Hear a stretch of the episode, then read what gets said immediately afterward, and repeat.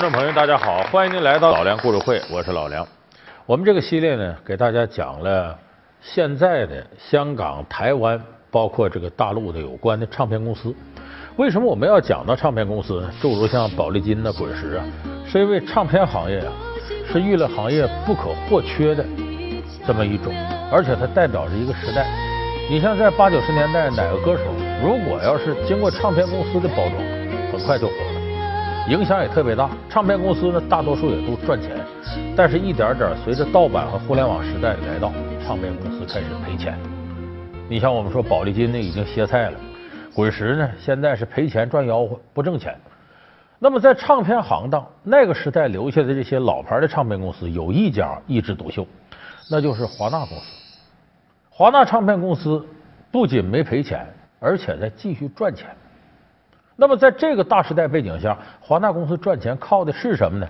咱们今天给大伙儿说说记忆当中经典的华纳唱片公司。它是最有眼光的唱片公司，它能整合国际唱片资源，它有独到的经营策略。华纳唱片麾下签约巨星人才济济，究竟如何叱咤唱片界？又是如何在行业遇冷的环境下逆流而上？老梁故事会为您讲述华纳唱片。别，华纳公司它不同滚石，滚石是台湾本土的，而华纳和宝丽金挺像，有国际背景。它的国际资本背景呢是国际上的华纳音乐集团。当初华纳是怎么打开的局面呢？它是通过控股和并购来实现的。它的经典例子呢是飞碟唱片时代。就当时台湾呢，除了滚石以外呢，还有一家很大的唱片公司叫飞碟唱片公司。飞碟唱片公司很有实力，你就看这签约艺人，你就知道：王杰、蔡琴、姜育恒、张雨生、陈百祥、吕方，他签了一堆这样的艺人，就名气也大，他出的唱片也火。那个时候呢，为了扩大自己的这个经营实力呢，这个华纳集团呢，就和飞碟唱片公司签约，就开始控股。飞碟唱片公司。那么这个时候呢，华纳的经营理念是什么？我不管你咋经营，我只是投资，但是呢，我可以利用呢我的国际音乐出版的这一块，帮助你做很多事儿。所以双方呢各取所需，一拍即合，这个合作很愉快。华纳是管投资分钱，飞碟原来的制作人马呢是管开发挣钱，哎，双方合作的很好。当时双方一开始合作开发的一个经典是谁？小虎队。周末午夜别太快，快到苹果乐园来，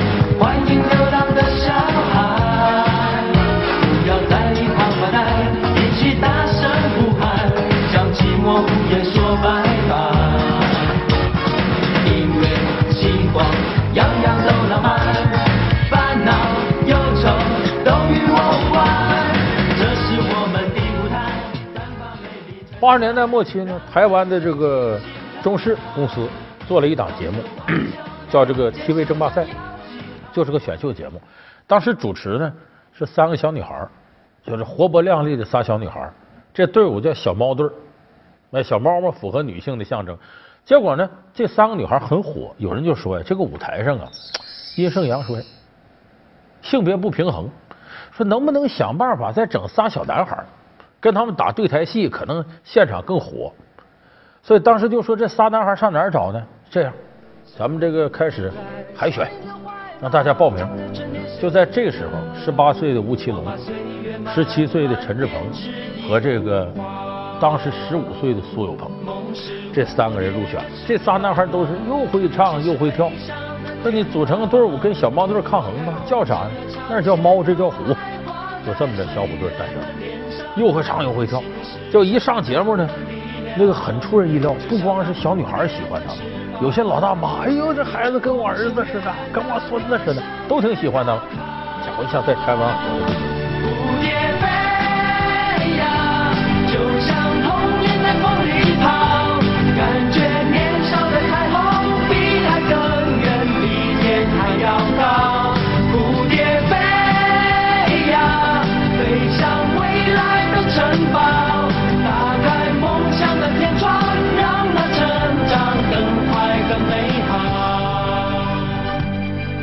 这个时候，他是在电视台火的。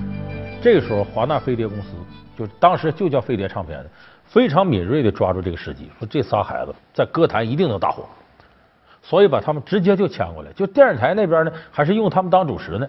飞碟唱片已经把他当做旗下的签约艺人了。所以小虎队后来的包装，你像红蜻蜓，像这个青苹果乐园，都是飞碟完成的。飞呀飞呀，看那红色蜻蜓飞在的天空，游戏在风中不断追逐他的梦。天空是永恒的家，大地就是他的王国，飞翔是生活。我们的童年也像追逐成长吹来的风，轻轻地吹着梦想慢慢地升空。红色的蜻蜓是我小时候的小小英雄，多希望有一天能和它一起飞。还有那首大伙很熟悉的《把你的心我的心串一串，串一个同心圆》那首爱，那歌我记得是在大陆九二年底九三年初漫天飞雪的时候就开始火上了。我们当时大学有一个老大哥，平常唱歌五音不全，一张嘴大伙都笑他，他都不敢吱声呢。有一回我们在那打牌，他在旁边，他给我们端茶倒水，突然冒出一句：“穿你的心我的心串一串，穿一串羊肉串。”我说你饿了你是？就当时那歌流行程度，就这样人都能哼出当时。向天空大声的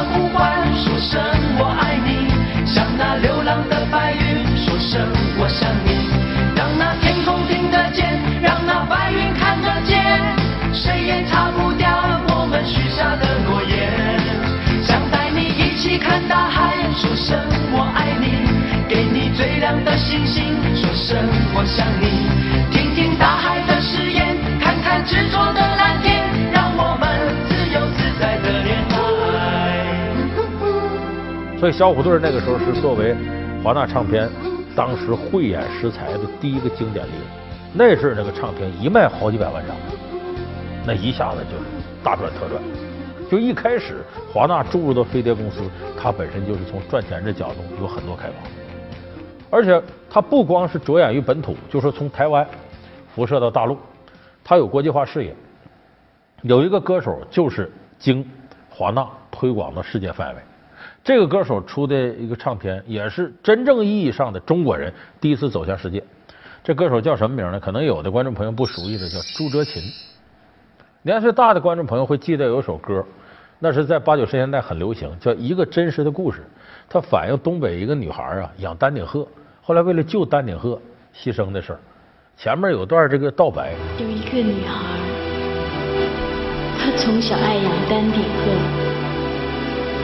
在她大学毕业以后，她仍回到她养鹤的地方。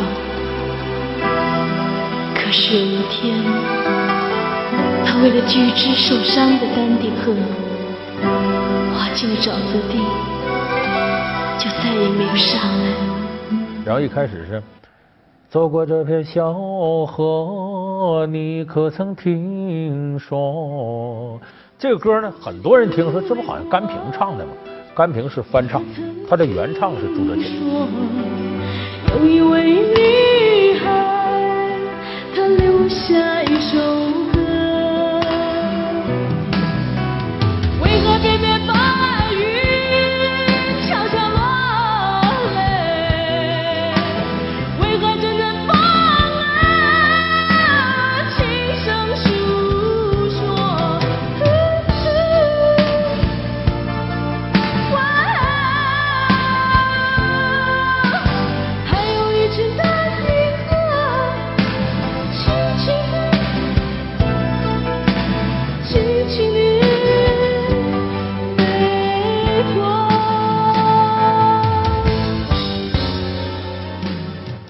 琴真正被大家所熟悉，是他那首经典的不能再经典的《阿姐鼓》。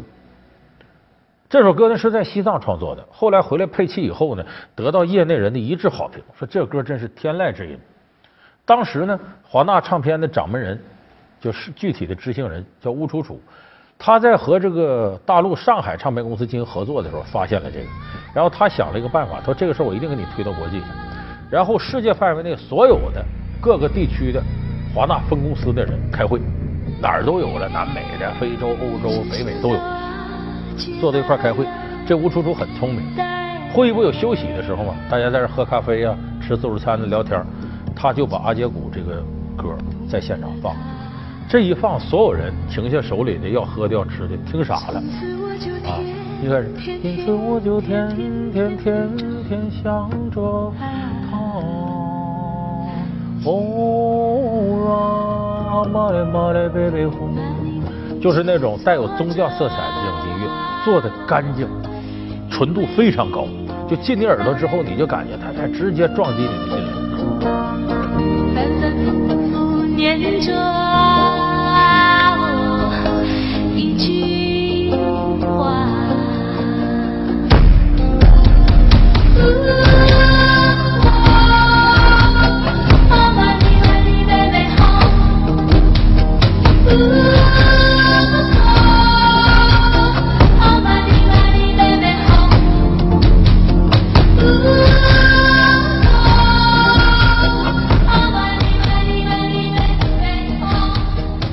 阿杰古当时在会上得到一致好评，说这来自中国有这么高水准的音乐制作能力，就这么的各个地方华纳公司唱片的当家人都说我要我要，就这样把阿杰古这个唱片推广到全世界，这是中国人真正意义上推广到全世界的第一个唱片。那么后来呢，他们一开始从这个朱振琴身上就注意到，发现这个大陆的歌手很有潜力，就当时华纳这些人呢，很多人关注大陆有什么新人诞生。那么与此同时呢，这是一九九五年推阿杰股，一九九六年呢，华纳呢就不会采取控股的方式了，索性我就并购你飞碟这唱片，然后直接改名就叫华纳飞碟唱片公司，就名字里既有飞碟又有华纳。可是这个并购呢，本来想象当中应该是做大做强，但事实上没有做到。什么原因造成的？原来并购之前呢，我刚才说华纳负责投资分钱，那边是飞碟这边呢是开发挣钱。互不干涉，合作很愉快。可是这一合了呢，不是控股了，我是并购了。那并购以后呢，母公司的管理层一定要进入到新的公司里面。那好，那事实上华纳飞碟就形成了两伙人管理，到底该怎么管？理念区别太大了。结果这阵儿就是华纳公司业绩全面下滑的时候，也不挣钱了，有好多歌手签约都跑了。后来到了九九年的时候，华纳意识到不能这么干，重整旗鼓，索性啥呢？飞碟俩字我也不要了。就叫台湾华纳唱片，然后绝对实行一元化领导，所以这个时候华纳采取大手笔，把原来走的几个有影响力的天王级歌手再签回来，同时开发新人。这开发新人主要的眼光盯紧大陆。这时候他们在九九年推出了一个新人，影响力很大的，就是朴树。朴树我们可听过他的歌，当年很有名的《白桦林》。天空的人影，每人有各自在飞翔。谁来证明那些没有墓碑的爱情和生命？雪依然在下，那村庄依然响，年轻的人们消失在白桦林。就是这个当时唱片呢，走去两千年卖的比较火，这里头主打歌就是《白桦林》。当时这白桦林创作是很有意思的，它其实是前苏联的一个民歌，就反映在这个战争之前离别家乡，既有厌战情绪，同时又有家人的眷恋。它其实跟山楂树啊、跟卡秋莎呀这类前苏联歌曲是一脉相承的。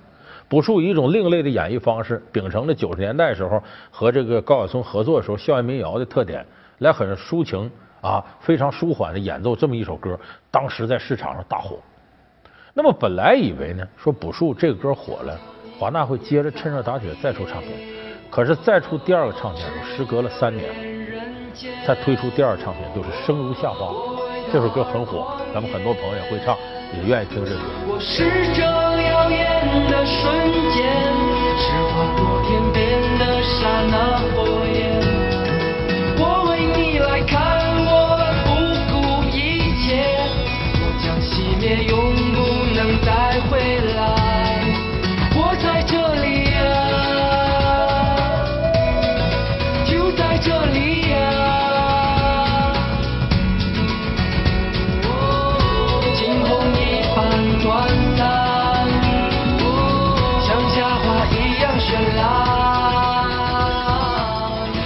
说这个华纳靠唱片挣钱，你这个速度，这怎么可以？其实这就是华纳为什么到现在还能挣钱。而滚石赔本赚吆喝不挣钱，重点的原因就在于唱片行业在新时代下不宜扩张。老梁故事会为您讲述华纳唱片，别人赔钱，我独赚。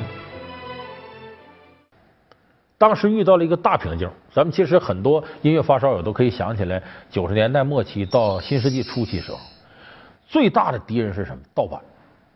盗版这个事儿呢，不是唱片时代，就说 CD 时代才有的，是磁带时代就有。你像我最开始接触流行音乐，我们买磁带，百分之九十都盗版。那时候全国呢，各处都有这种磁带公司，这些竞争不激烈，为啥？市场太大了。那时候动辄一盘磁带，你像当初李玲玉的带呀。包括翻邓丽君的带啊，一卖就几百万，这市场非常大。而且我们当时听到磁带，为什么他们卖几百万？原来那个母公司出产的东西数量没那么大，一经过盗版，这磁带铺天盖地。而且很多时候出磁带那家就是盗版，就这音乐都是盗版，就采用那种就扒袋子的方式，把人欧美啊、呃日本的、韩国的流行音乐给扒下来，然后咱们现填词用歌手演绎，这本身就是一种盗版行为。等到卖磁带的时候，你这卖火了，那我就直接给你复制。我们在这复制，个人都能复制，拿个空白磁带，叫双卡录音机，这边一盘，这边一盘，那边这是唱，这头就录，录完了这叫儿子带，再录一个孙子带，重孙子带，一个往后录，越录效果越差，最后你再听，呲嘎呲嘎呲嘎这声音。但是那时候磁带盗版对磁带行业打击不大，在哪儿呢？就制作这一块，虽然你不拿原来的版权省着钱，可当时版权不值钱。你别说那个九十年代初期的时候，大伙儿听过吧？朝花夕拾杯中酒，这叫中华民谣。这歌冯小泉写的，当时就给他一百多块钱版权费，就版权也不值钱。朝花夕拾杯中酒，寂寞的我在风雨之后。醉人的笑容，你有没有？大雁飞过，菊花插满头。时光的背影如此悠悠，往日的岁月又上心头。朝来夕去的人海中，远方的人向你挥挥手。所以这个本身你靠版权，那个时代也挣不着钱。那么翻磁带呢，在市场上卖，价格差不了太多。就你正版磁带卖十块钱，盗版的八块钱，就这个区别。所以当时呢，盗版对正版的冲击，严格意义上说没有那么大。就基本上翻磁带都可以挣钱。就原来出磁带那家也挣，可是到了 CD 时代、唱片时代，完全改变了。为什么呢？讲究版权的时代，我出正版的 CD 的话，比方说国外进口的，一百多块钱。一张 CD，国产的呢五十六十也得，但是盗版 CD 十块钱搞定了。原来磁带可能差几块钱，现在差出甚至有时候高达十倍的价钱，十块跟一百，你买哪个？好，我当时爱听音乐，我也愿意买盗版的。更要命的是呢，盗版的磁带和正版磁带音响差距挺大，有时候你听不清，不好。可是盗版的 CD 音质效果跟正版比可不差，因为这个数字灌输技术已经大幅度提升了。所以后来 CD 出现大量盗版的时候，唱片公司受不了了。你这一出，他那出来？你卖六十，他卖十块，他卖八块。当时还有打口碟，就是我们几乎在街上走，繁华地方、天桥哪儿都有那种要碟不的。当然人家不是卖黄色的啊，你卖这个正版的音乐碟。说我这正版的是哪儿？但这贵，你看底下拿出一沓盗版的，你一听，他那有时候现场有那录音机，一点都不差那效果。所以这一个盗版 CD。把唱片这行给坑苦了。紧跟着，更加汹涌的互联网时代来到，咱在网上听歌，这儿下那儿下，我连买 CD 都不用买了。所以 CD 迅速的就过时了。你现在看看，你大街上还能看着 CD 店吗？要有也是古董店。那多少 CD 店在最近这七八年间就黄了。我有时候很怀旧，上次去香港的时候，在罗文纪念馆买罗文的这个纪念唱片嘛，人还有卖的。那老板都说说我们几乎是最后的坚守者，就纯粹是为了纪念。呃，来买的人都是你这岁数的，再小的人根本不会光临我们这。所以华纳在经营到这个时候，发现出唱片不行了，出就赔，出就赔。所以这个时候，当滚石那家纷纷推唱片，因为推唱片可以推新人嘛。如果你不肯出唱片，新人也推不出来，就恶性循环。华纳这时候收缩，轻易不出唱片。朴树那么火，三。三年以后再给他出个唱片。我曾经毁了我的一切，只想永远的离开。我曾经堕入无边黑暗，想挣扎无法自拔。我曾经像你像他，像那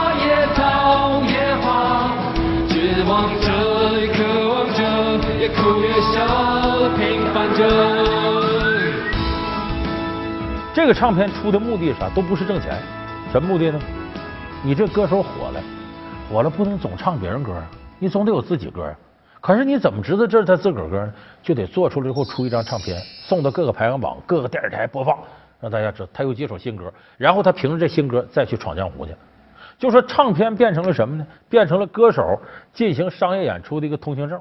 广而告之是个广告，告诉大家我们有原版原创的音乐。华纳事实上就是靠两部分挣钱，一部分这个原创音乐，另外一部分呢，国际艺人在国内的版权推广，像麦当娜就是华纳集团签的，那麦当娜在大陆的推广就是华纳来干。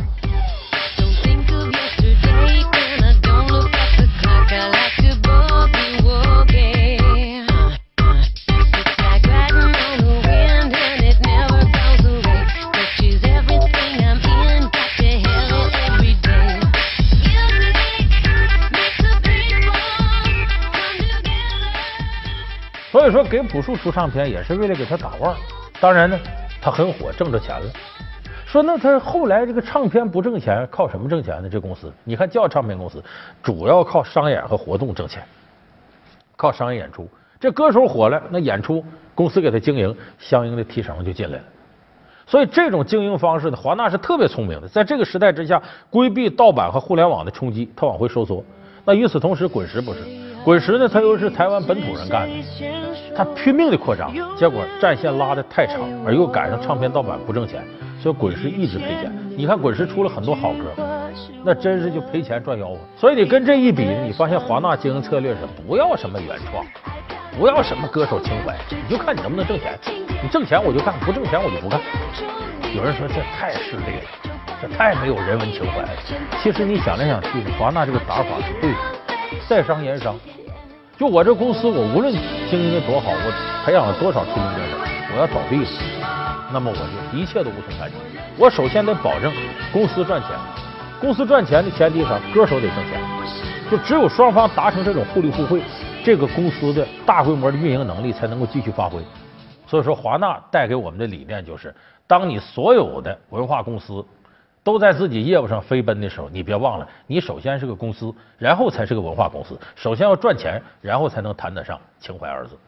一个是朱元璋最喜欢的儿子朱棣，作风强硬，帝王风范；一个是百官最推崇的少年朱允文，仁义道德，儒雅绅士。一文一武两任皇帝，一场战争。文皇帝犯了怎样的错，丢掉大好局面？武皇帝耍了哪些阴谋，最终如愿以偿？大明王朝将如何抉择自己的命运？本期老梁故事会为您讲述文皇帝大战